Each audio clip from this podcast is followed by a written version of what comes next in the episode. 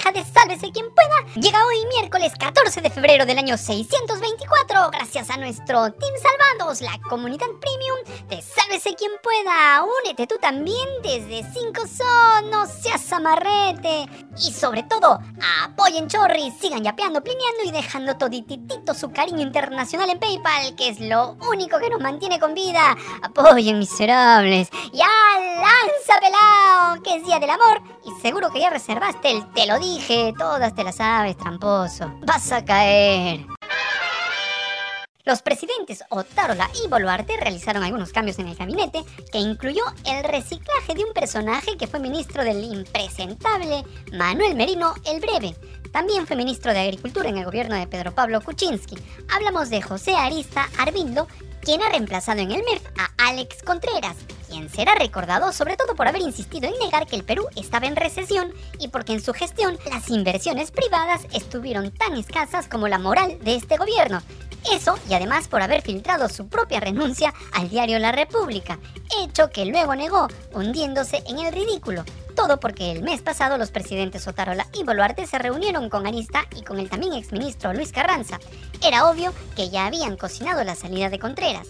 Bueno, a las pocas horas de la juramentación de Arista en el MEF apareció un chat bastante curioso. Canal N publicó las capturas de un chat de WhatsApp del exministro de Vizcarra, Edmer Trujillo, con Carlos Revilla, investigado en el caso Los Intocables de la Corrupción. En la conversación del 25 de enero, Trujillo le pregunta a Revilla si sabía de los cambios en el gabinete. Mi paisano Arista dice que ya lo llamó Otárola y que de todas maneras asume el MEF, escribe Trujillo.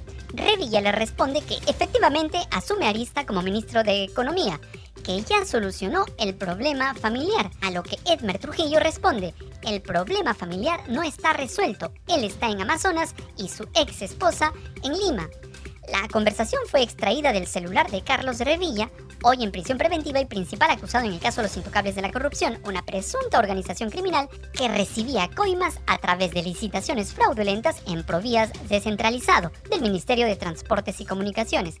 En este caso, el de Los Intocables de la Corrupción, están implicados Martín Vizcarra como presunto cabecilla y su exministro y amigote Edmer Trujillo. Ambos no son investigados aún porque tienen condición de aforados. Lo cierto es que Trujillo y Revilla ya sabían el 25 de enero que Arista iba a reemplazar a Contreras. Pero Arista no solo tendría problemas familiares, como dice el chat, sino también investigaciones en la Fiscalía de la Nación. Ayer, el portal El Foco reveló que el flamante titular del MEF tiene cinco investigaciones abiertas por los delitos de peculado, negociación incompatible, colusión con defraudación patrimonial al Estado y abuso de autoridad. Aunque no tenga sentencia, suponemos que los presidentes Alberto y Dina estaban al tanto de esto, pero poco importa parece. Los otros cambios fueron en el Ministerio de Energía y Minas. Oscar Vera fue sacado del Ministerio de Energía y Minas, donde Petroperú sigue siendo un dolor de muelas por sus constantes pedidos de dinero para ser reflotado. Ya le habían quitado la confianza cuando reorganizaron la Junta de Accionistas, dándole más presencia y poder de decisión al Ministerio de Economía y Finanzas en Petroperú.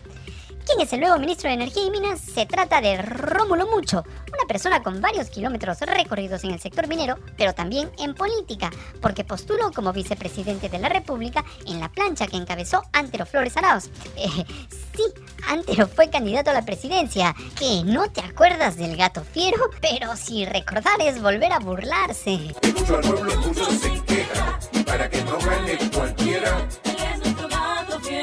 Bueno, obviamente el gato fiero no ganó y Rómulo bastante, eh, perdón, mucho, volvió a sus actividades mineras y también políticas porque fue asesor del plan de gobierno de Keiko Fujimori en su postulación número 859 que también perdió. Eh, Ok, solo ha postulado tres veces y en todas perdió. También sacaron a la ministra del Ambiente, Albina Ruiz, la mamá de la chimoltrufia, quien nunca dijo nada cuando el Congreso de la República aprobó a la mala la reforma de la ley de forestación que ha sido criticada por favorecer y propiciar la tala ilegal en la Amazonía. Reemplazo en ambiente es Juan Carlos Castro, ex jefe de la Autoridad Nacional del Agua, ANA. Recordemos que el desaparecido programa Al estilo Juliana reveló que dentro de la ANA funcionaba una mafia que benefició con miles de soles a familiares y allegados de una asesora de un ex alto funcionario, además de una fábrica de troles que funcionaba dentro de la institución y hasta denuncias de acoso sexual. El otro cambio fue en el Ministerio de Defensa. Salió Jorge Chávez, que estaba pedido en el Congreso y rodeado de algunos escándalos como el gasolinazo en el Pentagonito, la denuncia del tráfico de armas al Ecuador y más. En su reemplazo entró el general en retiro Walter Astudillo, eh, quien tiene un doctorado en administración por la Universidad Alas Peruanas. ¡Qué miedo! Esos fueron los cambios. Increíblemente el que no se fue es el que debió irse hace mucho tiempo. Eh, no, no hablamos del presidente Otarola que tiene solo 8% de popularidad. Careredo no se puede ir porque es el que gobierna el país.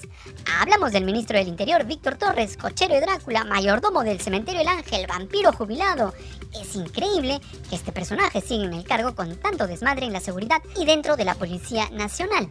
Probablemente los presidentes no lo sacan porque sería reconocer que la destitución del general semiótico Jorge Angulo como comandante general de la policía fue irregular, mejor dicho, ilegal. Tor Torres es señalado por haber pretendido meter mano en los ascensos y pases al retiro en la institución. Según el periodista de Hildebrand en sus 13, Eloy Marchand, la designación de los nuevos ministros fue una repartija de poder entre Otárola y el hermano presidencial Nicanor Boluarte. Reptilio puso a los de Economía y Energía y Minas y el gemelo negado de Montesinos a los de Defensa y Ambiente. Así las cosas.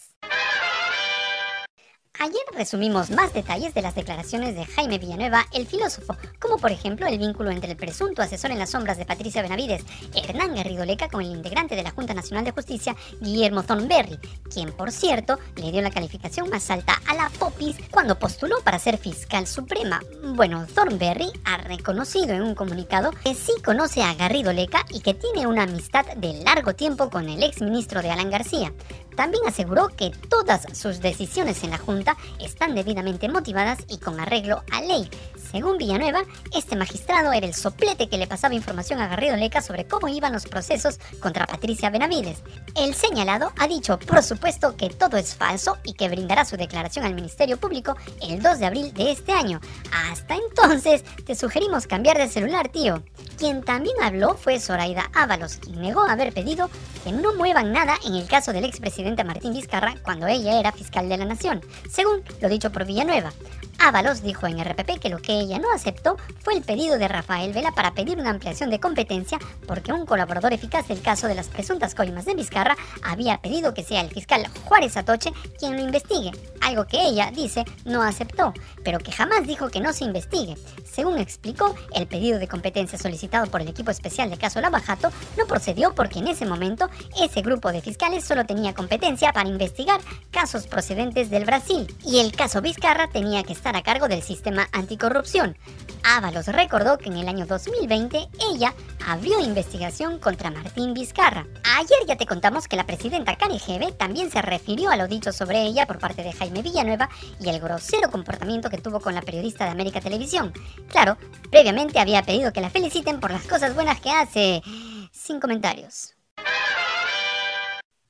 Y en otras noticias que combinan el deporte con la política, el futbolista Paolo Guerrero no jugará en la César Vallejo pese a que ya había estampado su firma en el contrato. El motivo lo reveló el dueño del club, César Acuña, el petipán del norte, quien dijo que delincuentes habían amenazado a la mamá de Paulín. Pablo, yo, yo entiendo. O sea, el mismo día que hemos, el día mismo, el día mismo que se firmó el contrato, lo- los delincuentes la amenazaron a su mamá. Entonces, yo creo que él está meditando, evaluando es, es su familia o es el fútbol.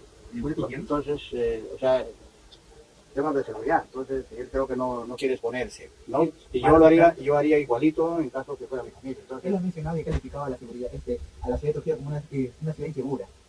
No, yo creo que eh, lo cierto es que yo digo lo que yo digo lo que ha pasado, ¿no? Lo cierto es que el mismo día que se firmó el contrato, ese mismo día llevaron a su mamá, lo amenazaron.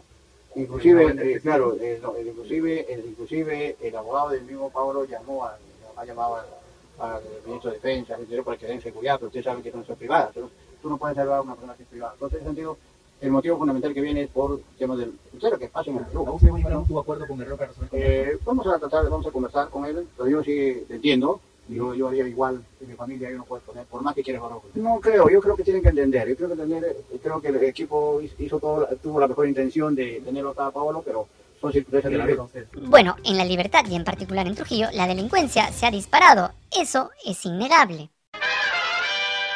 Ayer cientos de personas se manifestaron en contra del alcalde de Miraflores, el fatal Carlos Canales, exigiendo su revocatoria. Vecinos y no vecinos se pronunciaron en contra de quien consideran el peor alcalde que ha tenido Miraflores en toda su historia. Además de eso, ayer la Fiscalía abrió una investigación por discriminación contra Canales por haber prohibido la realización del evento de bodas simbólicas en el Parque del Amor, denominado El Amor No Discrimina, organizado desde hace varios años por la red peruana TLGB, que fue precisamente la que denunció al alcalde de Miraflores del partido Renovación Medieval. ¡Nos vamos! Si te gustó este programete amoroso, cariñoso, amigoso, bondadoso y todo lo que termine en oso, dale like, comparte el video miserable, suscríbete al canal, tócanos la campanita para hacer compinches y sobre todo, sigue yapeando y plineando, que es lo único que nos mantiene con vida. ¡Ya, pelao! ¡Llévate esta basura de programa! Y edita rápido, miserable, te desprecio.